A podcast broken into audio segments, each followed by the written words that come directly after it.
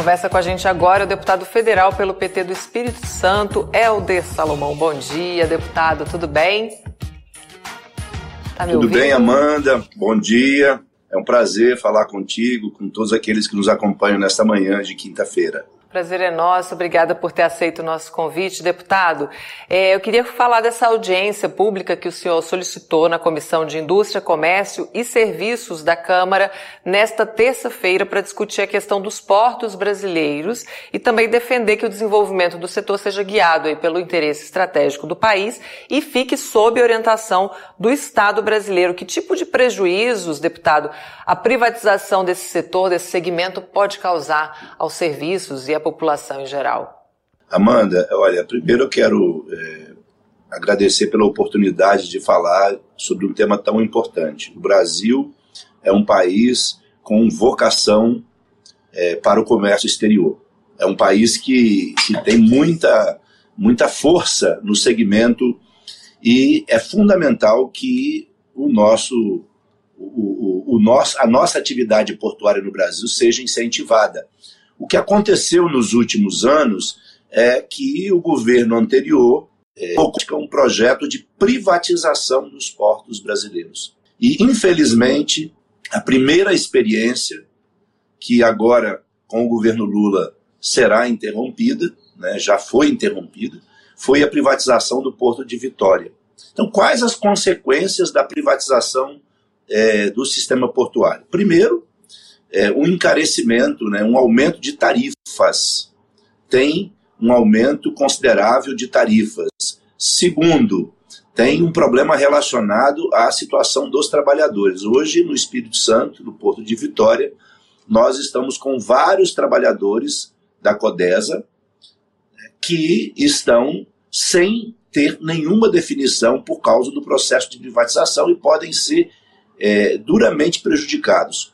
Um outro aspecto que é preciso destacar, que os portos eles cumprem um papel estratégico no desenvolvimento da nossa economia. Portanto, deixar um papel estratégico ser né, é, nas mãos da iniciativa privada é um risco muito grande, porque a iniciativa privada se preocupa muito com o lucro e muito menos com o desenvolvimento é, e com é, as condições dos trabalhadores. Portanto, né, foi muito importante a vitória do presidente Lula. Nós estamos interrompendo, na verdade, né, o secretário nacional que participou conosco desta audiência pública, o Fabrício Pierdomênico, ele afirmou, que é o secretário nacional do Ministério de Portos e Aeroportos, ele afirmou durante a, a nossa audiência que o atual governo, que o governo Lula, está abandonando ou já abandonou o projeto, o modelo de privatização do governo passado, que era prejudicial aos portos brasileiros, que representam, é importante dizer isso. O que, que os portos brasileiros representam? 25% do PIB brasileiro né, depende dos portos. Ou seja, em torno de né, 1 1,9 trilhões de dólares é, é, do nosso PIB, né? 1,9 trilhões, que foi o nosso PIB em 2022, desse total, 505 bilhões passaram pelos portos. Então vejam que nós estamos falando de uma atividade que é estratégica para a balança comercial, para as importações, para as exportações, para a geração de empregos, para o desenvolvimento é, nacional, para o desenvolvimento dos estados, para o desenvolvimento local, regional e entregar esta atividade. A autoridade dos portos para a iniciativa privada é caminhar na contramão do mundo. O nosso representante da Intersindical, José Adilson, que inclusive é do estado do Espírito Santo. Falando em Espírito Santo, Amanda, você citou aí a Joana, lá do meu estado do Espírito Santo. Quero deixar também um abraço para Amanda, que está nos. Ah, desculpa, para Joana, que está nos acompanhando. O José Adilson, ele afirmou, durante a audiência pública, o representante da Intersindical, que hoje, no mundo, é importante ressaltar isso, no mundo, 95% dos portos estão sob autoridade pública. Eu vou repetir: 95% dos portos do mundo estão sob autoridade pública. O que o governo passado queria fazer era um movimento que vai na contramão do mundo. Agora, é importante dizer que o setor privado tem um papel importante também. E hoje nós já convivemos com os, os dois modelos, o modelo público e o modelo privado. O que nós não podemos aceitar é que a autoridade portuária seja privada. A autoridade, priva a autoridade portuária, as principais decisões estratégicas dos portos brasileiros têm que continuar sob a autoridade pública, como é em 95% dos países do mundo. Então, por que, que o governo brasileiro queria entregar essa atividade estratégica à iniciativa privada? Na verdade, buscaram um modelo da Austrália de passar o modelo. Não, é melhor né, de gestão do mundo é, estão sobre o da autoridade pública, como é no Brasil e em várias ou, ou seja, na maioria das nações do mundo. E nós estamos falando de uma atividade, né, como eu disse, que influencia na atividade econômica, social, na geração de empregos, na no desenvolvimento regional, nacional, e é uma atividade que precisa, sim, estar sob o controle da autoridade pública. Eu queria, deputado, que a gente falasse como é que está a situação atual dessa questão de privatizações, né? Um panorama. Aí o Vini Victor pergunta que se há como reverter essas privatizações. E eu queria emendar mais uma perguntinha aqui do Alberto Quirone, se haverá incentivo à cabotagem, né? Que é esse transporte dentro do próprio país, né? Por via marítima, que pelo visto, barateia muito esse transporte de carga, né? Então, dá para fazer um, um, um, bem bolado aí dessa situação atual das privatizações, se há como reverter, e a questão da cabotagem também, deputado? É, são, são dois temas importantes, e os dois temas foram é, discutidos durante a audiência pública. Em primeiro lugar, não há como afirmar é, que é, pode haver uma reversão do processo de privatização. O que o governo Lula já fez, e é muito importante, é garantir que não vai ter continuidade o processo de privatização que nós tivemos no governo passado. Um processo irresponsável, como eu disse, que está na contramão do mundo. Então, isso foi interrompido. O secretário nacional, Fabrício Pierdomênico, afirmou que o governo brasileiro né, trabalha, sim, para ampliar os investimentos e aumentar a capacidade e dar mais rapidez né, no fluxo de cargas que entram e saem pelos portos brasileiros. Então, o governo brasileiro está determinado a ampliar os investimentos, né, a, ou melhor, a retomar os investimentos, porque eu quero aqui aproveitar o espaço para também fazer uma denúncia. O governo passado reduziu os investimentos na atividade portuária até para justificar a privatização. Vejam que essa é uma prática daqueles privatistas que defendem que as empresas públicas estratégicas estejam sob o controle da iniciativa privada. Então, o que, que eles fazem? Retiram os investimentos, precarizam a atuação da empresa para justificar a privatização desta empresa. E foi o que aconteceu no Porto de Vitória. Né? Diminuíram os investimentos para justificar que era necessário a atuação da iniciativa privada. Então, o governo interrompeu, os estudos estão sendo feitos e, durante a audiência, alguns investimentos foram citados como prioritários, dentre eles a cabotagem. Eu vou citar aqui os principais, os principais demandas tanto do setor público como dos, do setor privado, é, sobre é, investimentos. Então, foi discutido, por exemplo, a necessidade né, de nós termos um prazo maior de vigência dos contratos de arrendamento. Porque, como eu disse, né, no Brasil já acontece isso, no mundo também, os dois modelos podem conviver e convivem muito bem. O próprio secretário é, do, do, do, Ministério de Portos e Aeroportos disse, e eu concordo com a afirmação dele, que os investimentos privados são bem-vindos. são muito bem-vindos. Aliás, são necessários.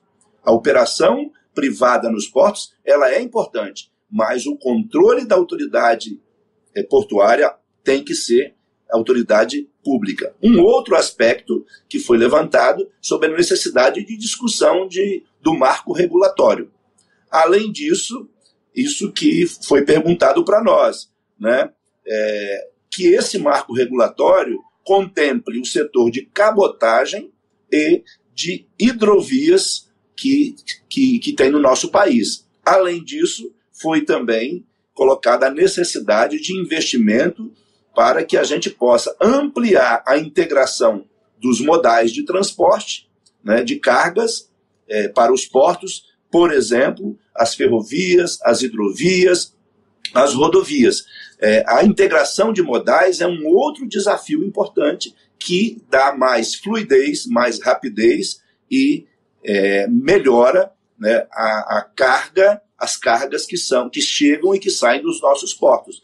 Isso é importante porque nós estamos num momento em que o governo brasileiro né, trabalha para ampliar a geração de empregos. Os primeiros números estão aparecendo, né? Inflação caindo, é, os empregos é, melhorando no, no nosso país, os preços dos alimentos caindo, só que nós temos um grave problema que é a alta taxa de juros, que afeta todas as atividades econômicas, inclusive as atividades portuárias. Então está correta a posição do governo Lula, nós estamos junto com muitos segmentos da sociedade brasileira defendendo a redução da taxa de juros, é abusiva, é inadmissível a manutenção da taxa básica de juros no Brasil a 13,75, quando nós temos uma inflação em queda é, que não chega a 5% no nosso país, o dólar em queda. Então, por isso, é, é, o setor de cabotagem né, e a integração de modais são investimentos necessários para melhorar a infraestrutura dos nossos portos, para gerar mais empregos para o nosso povo e para ampliar a capacidade do Brasil na balança comercial e potencializar o desenvolvimento econômico do nosso país e dos nossos estados vocacionados para o comércio exterior. O Arilson Chiorato, do, do, PT do Paraná, comenta aqui que lá no estado não podemos permitir a privatização do Porto de Paranaguá, que está na mira né, do governador Ratinho Júnior. É, ele vai na contramão privatizando a Copel e também querendo privatizar a Sanepar. Então, várias ameaças aqui pelo país, né? A Maria Hélida aqui desabafa, dizendo que privatização e terceirização, são as formas de dar iniciativa privada o que todo o povo construiu, e é verdade, né? Investimentos a partir dos nossos impostos que estão à venda. É, Deputado, para finalizar, eu queria que o senhor comentasse também como é que o governo Lula tem se posicionado nessa questão dos investimentos dos portos, né? O senhor falou da, da, de barrar, né, já um projeto que vinha do governo passado. O que mais que está sendo pensado aí pelo atual governo para ampliar o investimento e também é, firmar esse setor, né, tão estratégico? Bom, é, a primeira medida importante, eu já falei aqui e vou reafirmar: o governo Lula interrompeu o processo de privatização que vinha sendo tocado pelo governo anterior. Se nós não tivéssemos tido a vitória do presidente Lula, possivelmente é, os portos de todo o Brasil estariam na mira da privatização. Não só no Paraná, como em São Paulo, Santa Catarina, em todos os estados brasileiros. Nós teríamos uma aceleração do processo de privatização dos portos brasileiros. Então, esta foi uma vitória do povo brasileiro e uma vitória da nossa soberania. O segundo aspecto, que é importante enfatizar, o secretário nacional representando o Ministério de Portos e Aeroportos afirmou textualmente, eu falei sobre isso aqui, mas é importante reafirmar, que o governo brasileiro vai ampliar os investimentos para modernizar os portos brasileiros, para que eles tenham mais competitividade, melhorando a infraestrutura, é, garantindo inovação tecnológica e garantindo né, que haja efetivamente uma capacidade maior é, dos nossos portos, mais rapidez, mais fluidez nas cargas que chegam e que saem dos portos brasileiros. Lembrando que é, de um trilhão quase 2 trilhões do nosso PIB, 505 bilhões passam pelos portos brasileiros. E um outro dado importante que foi apresentado durante a audiência, para a gente entender a importância dos portos para a economia brasileira, a importância estratégica, e é por isso que, a exemplo da maioria dos países do mundo, a gente não pode entregar a autoridade portuária para a iniciativa privada. Né? Nós temos que garantir que a autoridade portuária continue sendo pública, por ser um setor estratégico da economia, só para a gente ter uma ideia. Em 2023, há uma previsão de que é, o fluxo de cargas nos portos brasileiros será da ordem de 1,24 bilhões de toneladas.